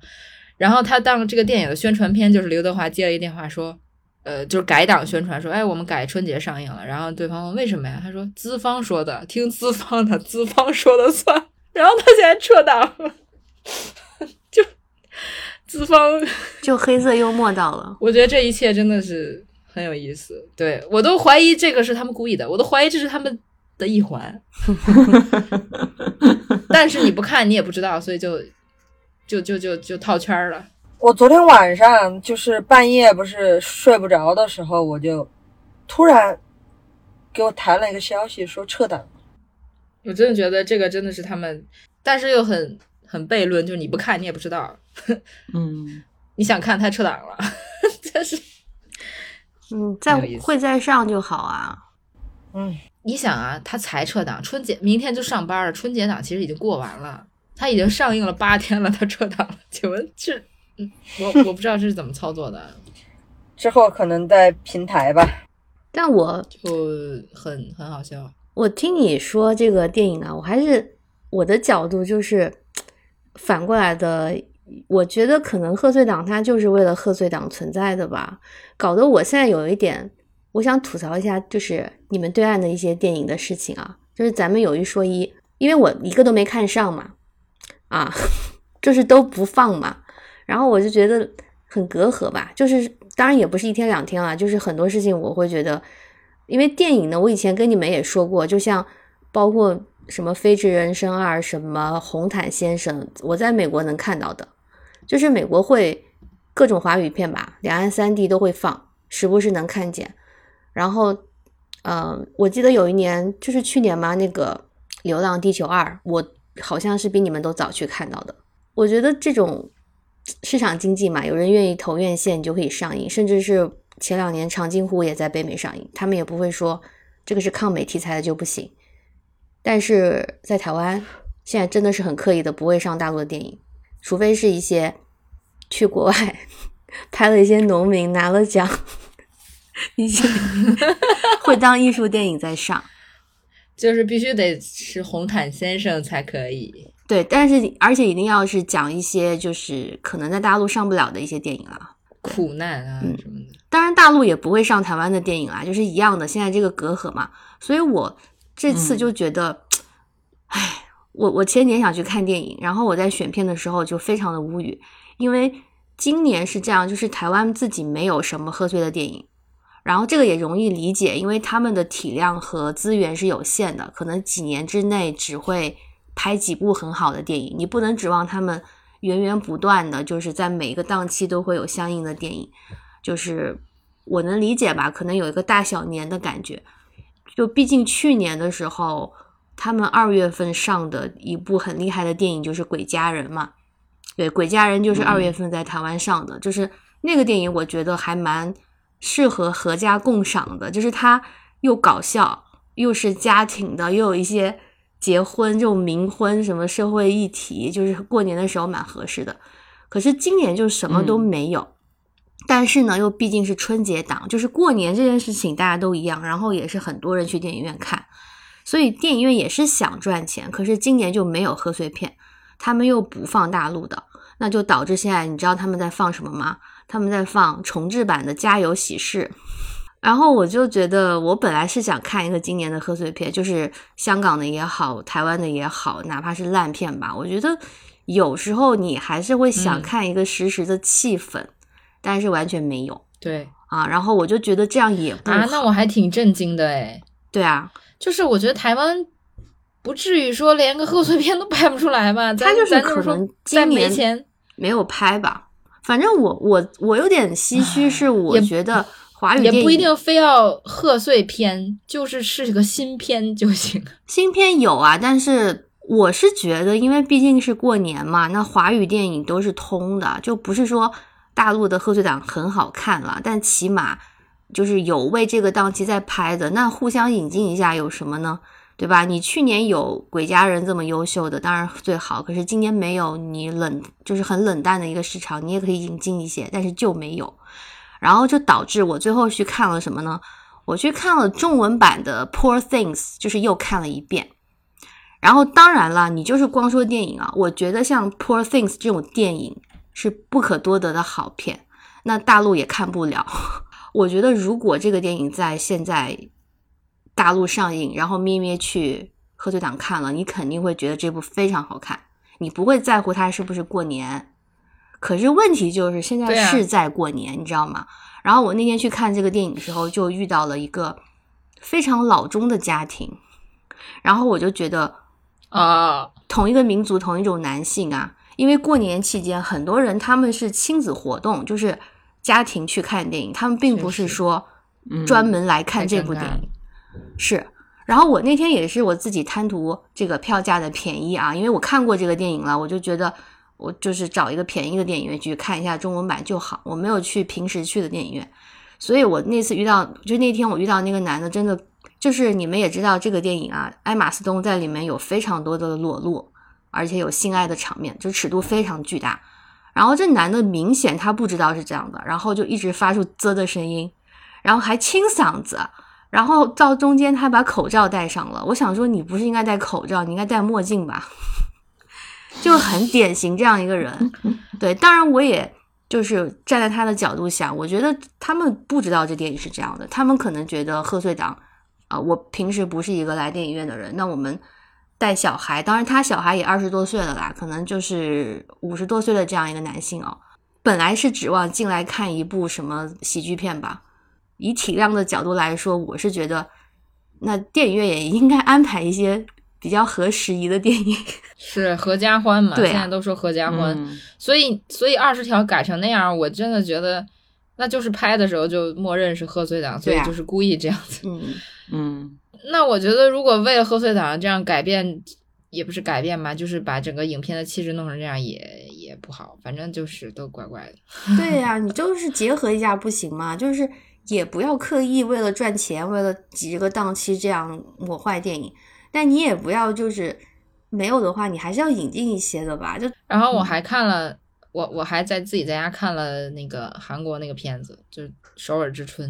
哦，哦，嗯，那个片子还可，以是一个是那段历史的一个起比较前期的比较憋屈的一段历史但。它很长那个电影。反正我我我是就自己在家看的，然后嗯，看完之后就翻了一下影评，发现是因为很憋屈嘛，因为它最后是一个算是前期一个失败的一个剧情。它叫《首尔之春》，就是说非常短暂的 首尔之春，因为那个前总统去世之后，就这个权力的空窗期，然后就非常大家觉得好像能迎来一个比较好的明天，结果啊被那个全斗焕给 篡位了嘛。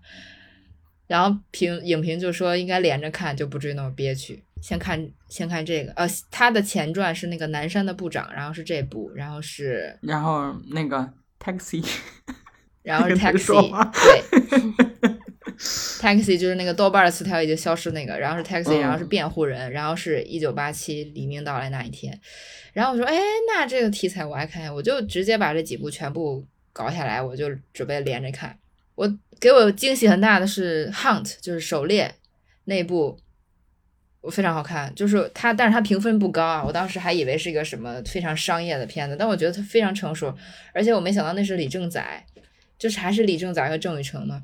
嗯，他是李正宰导演的，他的导演转型处女作，我我觉得非常厉害。一个呃一个呃新算新人导演能拍成这样，真的很很很牛了。而且他也得了最佳新人导演嘛。然后再往后之后，辩护人我看过了，Taxi 我也看过了，然后我就直接跳到那个一九八七黎明到来那一天，就有一种出气的感觉，终于迎来了黎明嘛。我听我看这个名字是我是觉得我没看过的，而且这个片子在豆瓣也是搜不到的啊，你们都懂。嗯，但是我看到一半，我发现，哎，你看过怎么这么熟悉？嗯，这两个角色怎么这么这个画面，我怎么觉得我似曾相识？然后直到我看到最后，才意识到这个片子原来我看过，就是因为它词条消失了，所以我觉得我没看过。然后我还纳闷儿，我说，对啊，这个片子这么这么重要，然后它还消失了，肯定是像 Taxi 一样刚出资源，我立刻就看了，我怎么可能拖到现在才知道这部片子呢？所以，那我就是又重看了一遍嘛，相当于我走完了这个韩国 这段历 史，又给又给过了一遍。首尔之春，呃，去年在美国上了好久，就是它排了有一个月，就差不多那么久。但我因为比较繁忙，就是没有去看。但是它，我能感觉出来，他排这么久，说明这个电影是有分量的。但是他就是有点憋屈，因为他只讲了那一节历史，对啊，但那也是所以你想看一种商业的、比较商业的这种历史片，又夹杂着一些这种紧紧张的剧情，挺推荐那个《Hunt》。好，我的春节档吐槽完了，累死我了。好吧？那富婆和婷婷还有什么？我昨天晚上在家里面看了《年会不能停》，它不是出那个嗯出资源了嘛？嗯，甚至我觉得就是《年会不能停》都比春节档的一些电影适合合家欢。啊对，很多人说这个应该春节档上，票房应该会好很多。对对，但是对对对，因为很多人都当时没去看，然后现在上了流媒体之后，很多人去发截图说有共鸣啊，说真好啊什么的。但是也有评论说这个你你带家里人去，他们也是不懂的，就是完全是不能理解的。你想象一下，确实是这样，嗯，对 他们不能理解这是什么互联网黑化。对对，但是确实，我觉得应就是上班的年轻人就就就会就会比较知道了。如果是家里面的家长的话，就是不太不太会了解。互联网黑化还是挺多的，这那个嘲讽的非常有意思啦，我觉得。还有我我看到那个笑料很足，对，那个影片开始之前，他不是有一些那个创作者，还有就是导演啊、编剧那些主演的一些名字嘛，然后就发现是脱口秀在这个电影里面进行了再就业，是吗？是一堆，就是属于是看他们脸就可以开始笑了。嗯，也算是提供了一个新的方向吧，为这个可怜的行业。嗯，也不可怜，人家都上春晚了，虽然那个 看着挺无语的，不知道为什么同样的东西挪过去就整个就大变味儿。对，但是我不知道婷婷有没有那种感觉，就是我当时看完年会不能听，我说最后嗯，不是不是他的问题，但是就就感觉差一腿差一脚，嗯，就是最后董事长是完全的好人这件事儿，我就觉得有点虚幻，有点魔幻了。对对对对，如果再再再加一点点，然后五分钟到十分钟左右的一个一个东西的话对对对对对，就把董事长演的再那个一点，就就会更好。因为这一切都是因为裁员引起的。他这么演，搞得好像董事长根本不知道有裁员这回事儿。对，但是董事长开会的时候是坐在那儿的，他是默认这个事情是，啊，对吧？你看我跟你们都脱节了，都不知道今天就是这些电影我都不知道在讲什么。河豚可以去看一下，年会不能停了，可以、嗯可以去看一下。好但是河豚也不知道什么叫对齐颗粒度。啊，什么东西啊？没没其实我也不知道，我就是凭感觉知道的。对这种黑话，就是虽然我不在这个行业，但是我也能听懂。我觉得真的只有那些大厂才会用，真正的那些你可以理解那些为那些大一些无用的废话，嗯，对什么对齐颗粒度，我觉得就完全是人为创造打通底层逻辑，实现闭环。看个乐还是不错的。嗯，等我的生活恢复到正常，我就会把这些就全部都重新看起来。嗯，Poor Things 好像二十七号会上流媒体，我们马上就可以看到了。嗯，它那个运镜啊，整个效果还是大屏幕很好。那没办法了，嗯只能你看一下用投影先还是短暂的营造一下，营造一下吧。嗯，哦，然后你刚刚也提到展开讲讲的二零二三年总结嘛，我那天也是听了一半，嗯我就觉得他们真的好厉害哦，就是，呃，最近我也没看什么影视剧吧，就是可能只听了这个播客，还只听了一半哦，就开车的时候听的，然后我就觉得开车的时候都听到想拍大腿的那个感觉，因为他们真的讲一些观点我非常赞同，就是。呃，因为他们也在评论去年的电影嘛，然后就举了一些例子，说他们呃找到去年的一些影视作品是属于在现代的生活里关于人的情感的那种多边形的探讨吧。然后就比如他们说了《重启人生》，然后说了还有什么《鬼家人》。就是我觉得非常有共鸣，就是这个让我想到，好像这两年我自己很喜欢的影视作品，好像都是这一类的，就是嗯，寻找更偏向自己内心的、更有想象力的一些情感投射，而不是局限于传统模式的那种、那种看腻的东西，对，对吧？然后我就被他们讲的有有一些讲通的感觉，就好像对哦，我这两年也是看这种，就是你的情感是很多边形的，你不一定要局限于什么。呃，谈恋爱啦，或者亲情啦，你可以去，嗯，喜欢一个爱好，然后你可以就是跟朋友们在一起，就是友情是最重要的，等等这样的。然后给他们讲的，我真的是对自己近两年的一些看影视剧的这个选项，就是有了明确的一个 概括出来了。包括芭比，虽然也是一部商业片，但是我自己想一下，其实我很喜欢，就是因为它探讨了两个。没有生殖器的所谓男女之间的关系，我觉得这个也很有意思，就推荐大家也去听这个播客。虽然我还还没有听完，对，就是我我刚才吐槽了这么多，这个春节档，就是因为这些东西给我的感觉就是，我不敢说是因为我看太多片子，因为其实我看的我的阅片量完全是跟那些 专业的人是没法比的，但是就是给我感觉我已经。腻看腻了，我嗯看太多，永远是这些东西，永远是亲情、家庭、梦想，巴拉巴拉巴拉巴拉爱情。但是今年确实给我感受最新的两个东西，就是耳目一新，就是一个是重启人生，然后一个是芭比，就是能在这么多重同质化的内容内容里，就全球都是这样，就不光是我国的片子不行，其实。国外一些大片啊，什么什么那些呃，漫威啊，好莱坞也都不行了。就太嗯就是，嗯 我不愿再看，能不能来点新的东西？然后今年就蹦出这两个新的东西，我就觉得精神得到了一些充盈。其他的很少有片子给我这个感觉。对，我觉得本来你拍文艺作品就是应该取决于生活，就其实现在我们的生活都已经在变化了，不是以前那种模式了。嗯，嗯，那怎么这些导演还没有意识到？就是他们甚至应该走在生活的前面去探讨这些东西，但是现在真的好少哦，就是有有那个感觉的创作者真的好少，也蛮唏嘘的啊。我听展开讲讲，他们说像那个《鬼家人》也是，就是虽然那么轻松搞笑，但是他探讨的是一个直男最后能跟一个死去的 gay 变成家人，就是那个电影的最后，呃，像许光许光汉那个角色已经被。叫什么？毛毛的家人视为儿婿了嘛？对吧？就是他们其实他们之间也不是那种就是在一起的什么恋爱关系，但是他们最后能成为家人，就这个东西可能也是比较社会层面的一个探讨嘛。我觉得这都很好，但是现在好少，现在就是还是在搞那些什么磕 CP 呀，什么，哎呀，我很反感这种。对你像我们刚才说第二十条，其实。我不是不能理解他为什么把很多篇幅放在这个吵架这种家庭吵架上，这种家长里短上。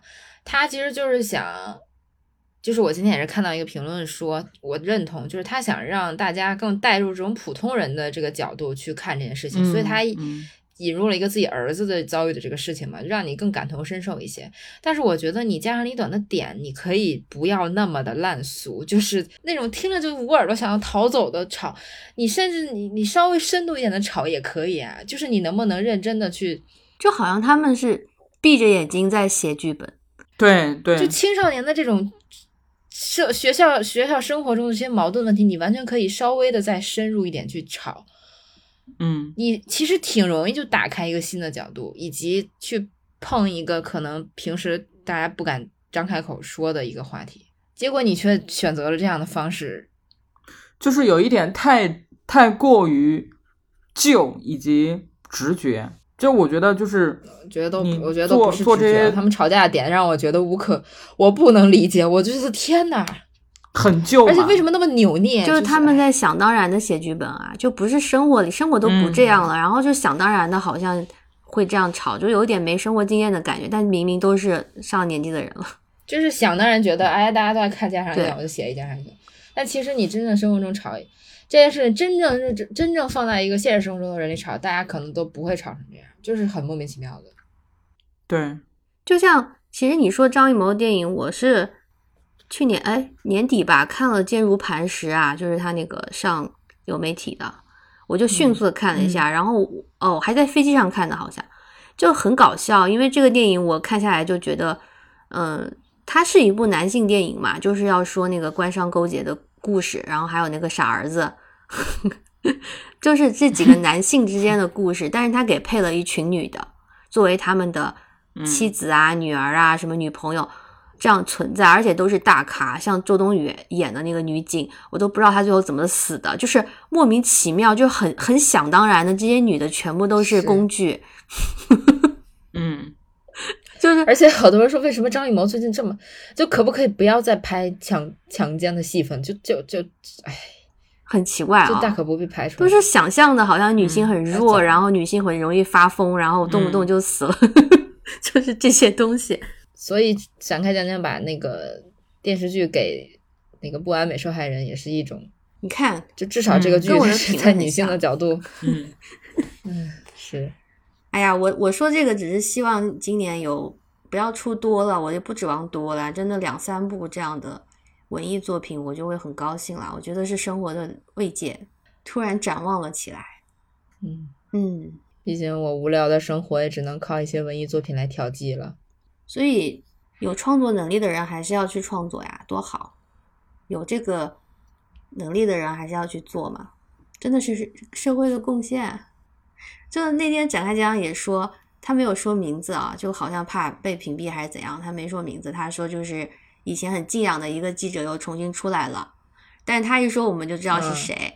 然后说，因为他讲自己是受过专业训练的，我当时也觉得好感动。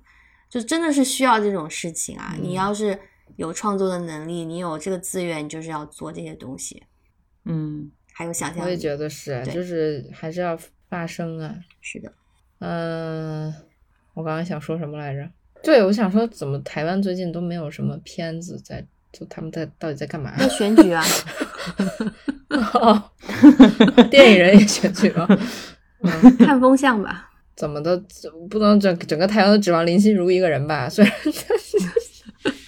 杨景华，我觉得我最近看这些年看的片子就全是他的，感觉除了他的就没有别人。我虽然人在这边，但我真的最近没有关注台湾的影视作品，哎，我只是生活层面上的觉得他们好像现在有点懒惰，就是全体的。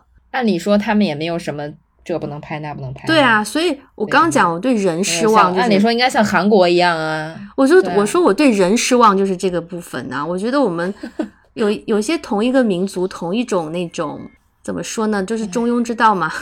有些思想真的好像哦，就是你没有的时候你也蛮争取的啊，蛮蛮愤慨的，但是有了之后大家都选很安逸的、很舒适的那一种，都开始很中庸。哎，好吧，那我们今天到这吧。你看富婆这个哦，对，真的都是没时间来跟我们聊天，中间出现了一下，现在又走了。那我们祝富婆身体健康。嗯，对，祝富婆身体真诚的，不是嗯不是那种嗯，这 些说出来感觉像不是场面话是真心的。嗯真心。哎，虽然网络一线牵，但是希望远方的朋友们都身体健康。好，拜拜。好，明天就。要那个了，拜拜。